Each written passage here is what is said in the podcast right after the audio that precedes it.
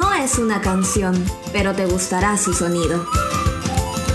El sencillo de tu vida, el podcast que no habla de canciones, pero que será de música para tus oídos. Y tu bolsillo. Aquí sabrás cómo funciona el dinero de manera sencilla y el mundo financiero por fin tendrá sentido. Bienvenido. Amigo, necesito dinero. Bueno, si no es mucho, te puedo prestar. Igual yo sé que tú siempre pagas. Pero es que esta vez es un montón. Y yo creo que de todas maneras voy a tener que ir al banco. Pero hay algo que no me gusta de los préstamos. ¿Qué es lo que no te gusta? Es que no quiero endeudarme por mucho tiempo. Quiero tratar de pagar lo más rápido posible. ¿Y si en vez de préstamo pides un crédito? ¿Eso ayuda a pagar más rápido? Depende de en cuántas cuotas quieras pagar. Si eliges pocas, acabarás más rápido. De todas maneras, la tasa de interés podría ser diferente. Pregúntale al banco sobre las condiciones del préstamo y del crédito. Oye, no lo había pensado. Gracias. ¿Te ha pasado? Si es así, no te pierdas este episodio.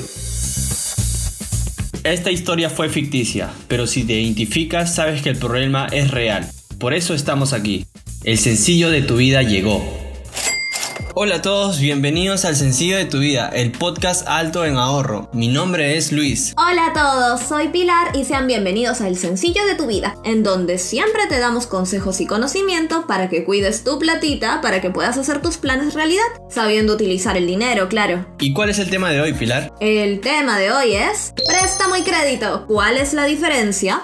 Les contaremos las características de un crédito y un préstamo y así podrán determinar cuál podría convenirse más. Porque lo importante es que sepas manejar tus recursos y que sepas decidir por las mejores opciones financieras para tu caso específico. Y si lo que necesitas es gastar un dinero que no tienes, pero que realmente necesitas pedir, atento a la información. Que el sencillo de tu vida te puede traer la solución. Arrancamos el episodio con un verso. Para que aprendas sin mucho esfuerzo.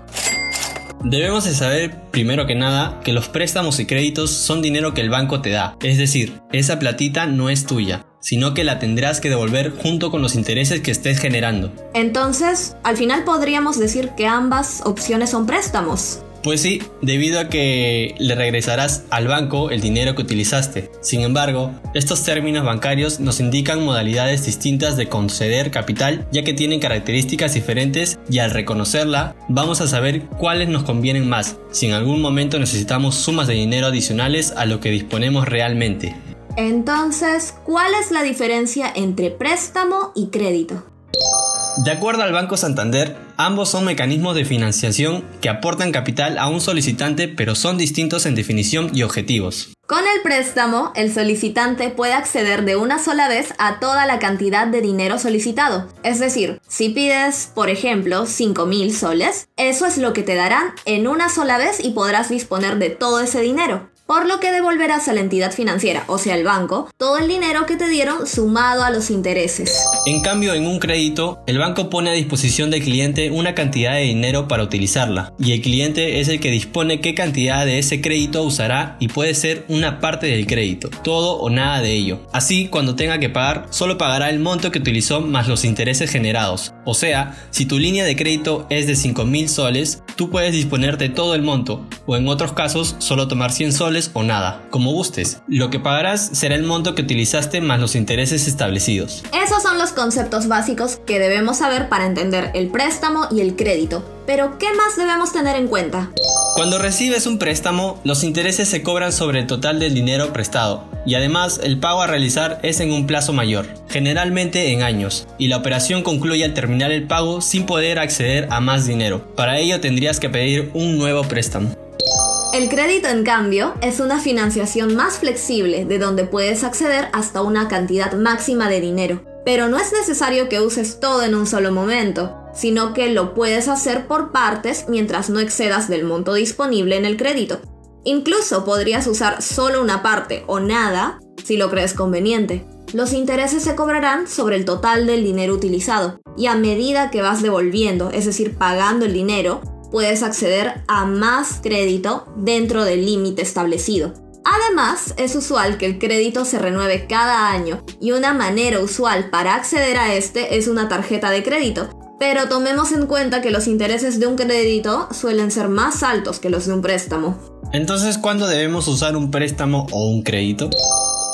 Nuevamente, según el Banco Santander, los créditos pueden ser utilizados para cubrir desfases entre cobros y pagos por parte de las empresas, para afrontar periodos puntuales de falta de liquidez o para compras concretas, mientras que los préstamos suelen utilizarse para financiar la compra de un bien o servicio.